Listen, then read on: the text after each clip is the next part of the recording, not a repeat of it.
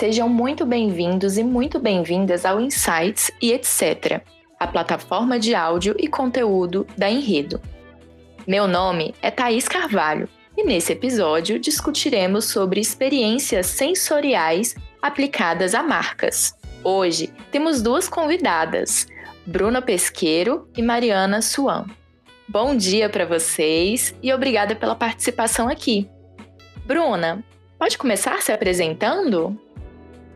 Oi, bom, eu sou a Bruna, Bruna Pesqueiro, é, sou arquiteta formada pelo UFG. Estou no momento cursando uma especialização em Retail Design no Instituto Europeu de Design em São Paulo e uma pós-graduação em Gestão de Negócios da Alimentação no SENAC. Trabalho na Enredo no time de arquitetura já há quase dois anos e no tempo livre eu cuido de cachorro e cozinho bastante. Olá, eu sou a Mariana Suan, Sou graduada em arquitetura e urbanismo junto com a Bruna na UFG. Faço especialização em design estratégico também na UFG e faço parte da equipe de retail da Enredo faz quase um ano. Olha, achei muito especial ter comigo duas arquitetas para falar sobre experiências sensoriais. Muito do que é lido no mercado sobre o tema vem de marqueteiros e comunicólogos. Me contem um pouquinho mais do porquê aqui na Enredo vocês, da arquitetura, que acabam lidando mais de perto com essa estratégia. Bom, nós somos responsáveis por essa parte na enredo, porque nós somos tridimensionais e nossa apreensão de espaços e nossa compreensão da vida ela é tridimensional e ela é sensorial. A gente entende os espaços pelo que a gente vê, o que a gente toca, cheira é, e escuta. Então, nada mais justo do que uma equipe que cuida dessa transformação do bidimensional, do design para o 3D ser responsável por isso também, porque tudo envolve o espaço e é tudo uma aplicação de marca. E como levar isso na prática? O que significa traduzir o bidimensional para o tridimensional? Então, uma forma muito fácil da gente perceber como que isso é aplicado no dia a dia é pegar lojas que são do mesmo ramo ou restaurantes que também servem a mesma coisa, mas claramente tem um ambiente diferente. Por exemplo, a loja da Zara e a loja da Farm são duas lojas de roupa, mas a gente pode perceber por materiais, pela playlist e até pelo cheiro mesmo que loja é qual, qual a mensagem que cada uma quer passar para o seu cliente. Então é muito importante a gente sempre ter em mãos, antes de começar o projeto, tudo sobre a marca. Quais são os valores, qual é o posicionamento e a personalidade da marca, porque cada uma é única. Quando a gente passa para a parte de materiais, é uma parte bem sinestésica. Então, o que, que é a sinestesia, né? É o cruzamento de sensações. Como a Bruna falou, os sentidos não são separados, é uma percepção simultânea. Então, quando você olha para uma madeira, é diferente de quando você olha para o aço ou o concreto. A madeira é quente, o aço e o concreto é frio. O inox pode passar uma ideia de técnica, de profissional, enquanto uma planta, uma vegetação aquece o ambiente, ela traz vida. Então, mesmo que você não tenha tocado no material, você consegue perceber visualmente o que o ambiente quer passar para você. É, fazer essa transcrição precisa de bastante estudo da marca, né? Para saber o que usar, como usar e o propósito disso. Sim, com certeza. É, a gente precisa ter uma compreensão total da marca, de como ela se posiciona, qual o tom de voz, como ela conversa, é, se ela é uma marca é, que tende para o natural ou se ela é mais plástica, para a gente conseguir aplicar isso. É, muitas vezes acontece de um arquiteto que não é especializado em marcas pegar uma empresa que só tem um logotipo, que não tem um manual, que não tem uma marca mais trabalhada e acabar imprimindo o próprio estilo como arquiteto naquele espaço. Isso é um problema, porque muitas vezes a, a marca vai deixar de ter uma característica própria, você só vai conseguir enxergar a característica do trabalho daquele arquiteto. Isso é um defeito. A gente quer que cada marca tenha a sua identidade e quando a gente está trabalhando com elas, é, a nossa identidade fica para trás. A gente faz parte da marca e a gente quer representar ela. É, exatamente. E uma coisa que é sempre importante da gente pensar é enquanto a gente está fazendo o projeto, se uma pessoa vendada chegasse no ambiente apenas pelos materiais, pelo som, pelo cheiro, ela conseguiria perceber qual marca que ela tá. Por exemplo, se você entra numa farm sem saber que é a farm, você vai saber apenas pelos materiais, pela música. E a sua marca consegue transmitir isso. É, as sensações são realmente muito diferentes. É, levando para um lado um pouco mais absurdo, estar no escritório de dentista é bem diferente de estar numa floresta, por exemplo. Os cheiros, os sons, a sensação, temperatura, tudo é diferente. É, queria saber um projeto que vocês trabalharam que foi muito legal abordar esse, esse lado mais visual, né? É, um projeto que, que foi bastante interessante que a gente fez. Isso foi o projeto da Bebê Kids, que é uma loja que vai desde o recém-nascido até o adolescente ali. É, e foi criado dentro do espaço, vocês podem até conferir no, no Insta da Enredo, Enredo Branding. Foi criado ali uma divisão, uma setorização dos recém-nascidos, os infantis e os adolescentes. E uma interação muito visual e tátil também. A gente tem uma pista de corrida, tem é, carrinhos adaptados para crianças e tem todo um painel sensorial é, de brincadeiras. Então, esse projeto da Bebê Kids foi interessante porque é uma loja para criança e lojas para criança costumam ser, na verdade, para os pais. A criança não gosta de ir para loja, não gosta de comprar roupa, gosta de comprar brinquedo. Então, como fazer com que essa experiência fosse única para a criança? Porque ela é o cliente, né? As roupas são para ela. Então, todo o ambiente foi pensado voltado para as crianças. É, esses carrinhos que a Bruna falou, as crianças podem levar os próprios carrinhos, escolherem as próprias roupas.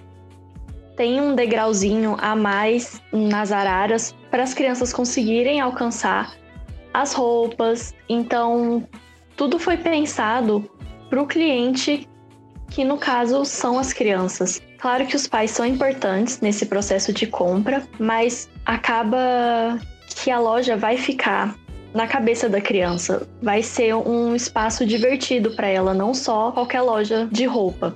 Inclusive, pensando também nos pais, na parte de maternidade, no, no setor de maternidade, tem uma cadeira para amamentação que eu acho que também é um toque importante, é um detalhe que só a mãe pode perceber, mas que é importante para ela. No site da Enredo tem o case completo com algumas fotos que dá para entender melhor todo o ambiente, todo o contexto. Ele é bem colorido, ele é bem lúdico e é um ambiente bom tanto para as crianças quanto para os pais. Verdade.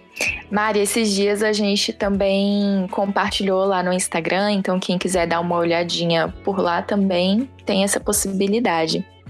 E é legal a gente falar sobre visual e construção de memória, porque tem outros sentidos que persistem na memória por muito mais tempo, não é? Sim, é, definitivamente. A gente tem pesquisas que indicam que o nosso olfato o nosso paladar, eles é, guardam muito mais memória do que a nossa visão. É, tanto que se a gente for voltar lá para nossa infância, a gente sempre vai levar, lembrar de um cheiro, de uma comida, da nossa avó, da nossa mãe. Então a nossa memória ela é muito e é, ela é sinestésica mesmo, então a gente associa muitas coisas. Eu não sei se acontece com vocês, mas comigo acontece muito. Às vezes eu escuto uma música em um certo contexto quando eu escuto ela de novo, eu lembro daquele contexto. Então, a nossa, é, nossos sentidos, eles são, eles trabalham muito em conjunto. É, e tem um projeto que foi muito interessante que a gente fez isso, que é uma loja de, de revestimentos cimentícios, que é a Munó, aqui em Goiânia, e eles têm um cappuccino característico. Então, é um cappuccino que eles servem para o cliente na loja. Quando a gente foi transportar essa loja para o stand de vendas da Expo Revestir 2019, é, foi criado também um espaço para servir esse cappuccino. E esse cappuccino também, muitas vezes, é dado como brinde para os clientes. Apesar de ser uma loja de construção civil, de revestimentos que aparentemente não tem nada a ver com paladar, constrói-se uma memória de que toda vez que você toma aquele cappuccino, imediatamente você lembra da marca. E no stand foi muito interessante colocar esse ponto é, de café também, porque é uma feira, então as pessoas passam muito rápido pelo stand, isso aumenta o tempo de permanência no local, tanto na loja quanto no stand. É, então, usar essas estratégias de paladar, de servir alguma coisa que vai ser característica da sua marca, ela vai aumentar o tempo de permanência, vai relaxar o cliente e pode aumentar o seu ticket médio de venda no fim das contas. Já em relação à identidade olfativa, a gente tem um exemplo bem legal que foi o, o Garoa, o Café Garoa. A identidade olfativa foi trabalhada antes mesmo do, da cafeteria abrir. Então a gente colocou um adesivo na porta perguntando para as pessoas se a pessoa tinha sentido o cheirinho de café. Então, na, no adesivo tava: sentiu o cheirinho de café? É porque estamos chegando. E o que a gente fez? A gente colocou um cheirinho, literalmente um cheirinho de café, na porta que ficava perfumando o espaço onde o pessoal passava. Então, as pessoas paravam lá na porta da obra, perguntando: ah, aqui vai ser um café, nossa, eu queria muito um café aqui perto, não tem nenhum aqui perto. Isso já preparava o pessoal do prédio comercial que passava ali pela portaria todos os dias para o que estava por vir. Já gostava o sentimento, o cheiro aguço paladar. Então as pessoas já ficavam com vontade de café e já criavam uma expectativa para quando a loja finalmente fosse inaugurada.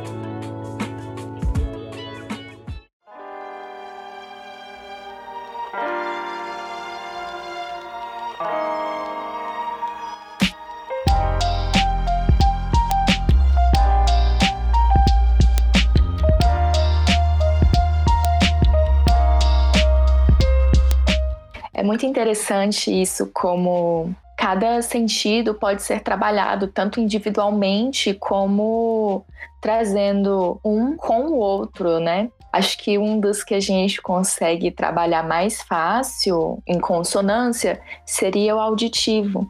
Muitas marcas utilizam já playlists ou sons específicos é, queria que vocês me contassem um pouco mais como vocês enxergam essa estratégia.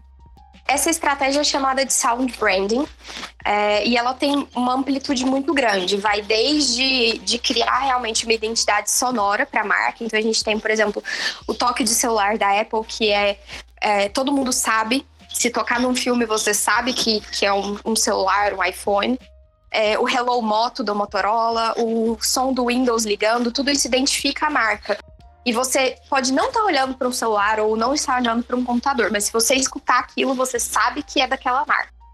Isso chega também nas playlists. Então a gente tem é, um ambiente que tem que combinar com o que está tocando e que isso tem que ser pensado de acordo com os horários. Então, uma música diurna é diferente de uma música noturna. É, se está muito cheio, é diferente de estar muito vazio. É, pensando também no, no conforto do colaborador que está ali trabalhando o dia todo. E essa playlist, tanto para loja quanto para restaurante, dita o ritmo do cliente. Então, você colocar uma música mais calma vai fazer com que o tempo de permanência dela seja maior. Enquanto em redes de fast foods costumam ser músicas mais animadas, para o ritmo do pessoal ficar mais intenso. Então, a rotatividade de pessoas vai ser maior. E a gente pode ir além também, né? Falar sobre como as pessoas falam e o que elas falam também é identidade auditiva. Afinal, a gente traz o tom de voz da marca para quem está atendendo a gente. Sim, é super importante ter um treinamento de, de, pessoal, de quem está trabalhando ali, para eles conseguirem comunicar é, o que a marca comunica, da forma que a marca comunica. Porque quando a gente está trabalhando para uma marca com uma identidade muito específica, naquele tempo em que a gente está trabalhando ali, a gente é um representante da marca, então a gente tem que se comunicar como ela. É, lógico que vai transparecer um pouco da personalidade de cada um, mas a comunicação principal ela tem que ser sempre com a mensagem da marca, porque isso também vai ficar na memória do cliente. Se todo mundo atende ele bem, atende de uma certa forma e fala com ele de uma maneira muito específica, ele vai lembrar daquele atendimento também. É, isso foi uma, uma estratégia, inclusive, usada na Apple, que o Steve Jobs começou a contratar os que, que eles chamam de nerds de tecnologia, pessoas que de fato entendiam é, todo o funcionamento dos aparelhos. Então, quando você vai conversar com uma pessoa que trabalha na loja, ela não é só um vendedor, então ela entende exatamente como a marca funciona, como o aparelho funciona, e ela vai conversar com você como um técnico. todos esses sentidos, a gente tem que sempre pensar que são pontos de contato da marca com o cliente. Então, a playlist pode ser um ponto de contato da marca. A música que toca no saque, como espera, pode ser um ponto de contato com a marca. O cheiro pode ser também. Tanto que várias empresas fizeram sua própria fragrância depois de ter ficado tão impregnado assim na mente das pessoas, como a M. Martin, como a Lily Blanc. E interessante também pensar que as pessoas, principalmente no Brasil, são muito acaloradas. Então, a gente pega muito nas coisas e esse também é um sentido muito legal de ser explorado nas lojas e é, é legal a gente pensar de uma maneira menos óbvia e trabalhar não só como uma loja de roupas, permitindo que você toque no tecido, né? É, o tato também traz a sensação do espaço, como a gente falou é, no começo do podcast. A sensação de estar em uma loja da Farm também tem a ver com tatos, materiais usados. É, Mari, você pode explicar um pouquinho melhor para a gente sobre esse sentido tão importante? Então, qual é a diferença principal de um e-commerce para a loja física? Com certeza é poder ter a experiência de experimentar antes de comprar. E isso é muito importante. A maioria das pessoas ainda não conseguiram migrar 100% para o e-commerce porque elas precisam ter a certeza de que aquilo vai funcionar para elas. Então, não tem como. A loja física é muito importante ter o produto ali para o cliente pegar, experimentar, sentir, ver se vai atender às expectativas dele. A loja da Apple, por exemplo, ela tem todos os produtos ali disponíveis para quem quiser entrar, testar, tirar foto, ver como funciona. Literalmente pegar, ter esse contato antes da pessoa fazer a compra. Isso, querendo ou não, é, inclusive para os brasileiros é muito importante, porque a gente vê muito tocando, né? A gente não consegue só ver com os olhos, a gente tem que ver com a mão também. Muito legal. E realmente é isso que acontece, né? As mães falam muito para as crianças isso. Meu filho, para de ver com as mãos. E pensando, já puxando o cenário atual, a gente está no meio de uma pandemia ainda. Eu queria saber, Bruna, como a gente pode lidar com essa questão do tato durante essa crise do coronavírus. Pois é, isso tem sido um grande problema, principalmente para lojas que vivem de experimentação, né? Então, roupa, a gente é, culturalmente a gente experimenta, as pessoas ainda têm uma resistência muito grande na compra de vestuário, sapato, é, sem experimentar, que seria o online. Mas hoje a gente já tem também um problema de segurança, de saúde pública, né? De todo mundo encostar numa roupa e você experimentar uma roupa que outra pessoa experimentou, que talvez a gente não pensasse muito nisso antes, mas as bactérias e os vírus ficam ali naquela superfície. Algumas lojas estão tentando trabalhar com luzes específicas que fazem a limpeza de tecido, mas aí você precisa ter um recolhimento muito grande de estoque. É, então, o que está assim, provavelmente o que vai solucionar, pelo menos nesse primeiro momento, antes da gente ter uma vacina e tudo, é a gente ter um omnichannel mesmo, é ter um espaço físico que trabalha em conjunto com o digital. Então a gente tem é, provadores digitais, né, que às vezes a gente vai comprar no Dafit, essas coisas que tem as medidas, você preenche ali uma, uma tabela e ele te fala qual seria seu tamanho ideal. Isso tem que ser levado para o espaço físico, talvez alguma forma de experimentação, um espelho interativo, alguma coisa nesse sentido, pelo menos enquanto a gente realmente não pode encostar nos produtos, porque é, infelizmente nesse momento não tem, não tem condições é, e também não tem condições de ficar higienizando o produto a cada vez que uma pessoa experimenta, porque senão vai chegar um ponto que você não tem estoque na loja mais. Então eu acho que a solução nesse momento é realmente as pessoas começarem a olhar como o digital se aplica no físico para solucionar esses pequenos problemas que têm surgido, igual restaurantes, por exemplo, que já tem cardápios por QR Code, que você não precisa encostar em nada ali na mesa, você no seu próprio celular faz o pedido. Todas essas soluções digitais estão vindo para resolver o problema do, do vírus. Então, hoje nós abordamos os cinco sentidos: Falamos como cada um deles atua na cabeça das pessoas e como construir essa estratégia amarrando os sentidos, claro, os que façam sentido para a marca, faz com que o brand identity tenha uma persistência e uma presença muito mais consolidada. Trabalhar então a experiência sensorial para o cliente não vai só melhorar a visão que o mercado tem de você, como trazer uma rentabilidade maior. Bruna e Mariana, agradeço muito a presença de vocês. Foi muito rica a nossa conversa. Muito obrigada por virem. A gente que agradece pela oportunidade de falar um pouquinho. Espero que o pessoal goste. Muito obrigada. Obrigada, Thaís. Obrigada, Bruna. No site da Enredo mesmo tem muitos outros cases de arquitetura que a gente sempre acaba abordando muito todos os sentidos. Então, se puderem dar uma conferida nos cases do site, vai ser bem legal. Mais uma vez, obrigada. Agradeço a todos que estiveram com a gente até aqui. E se você puder, compartilhe para alguém que acha que vai acrescentar esse assunto. Até o próximo episódio e tchau!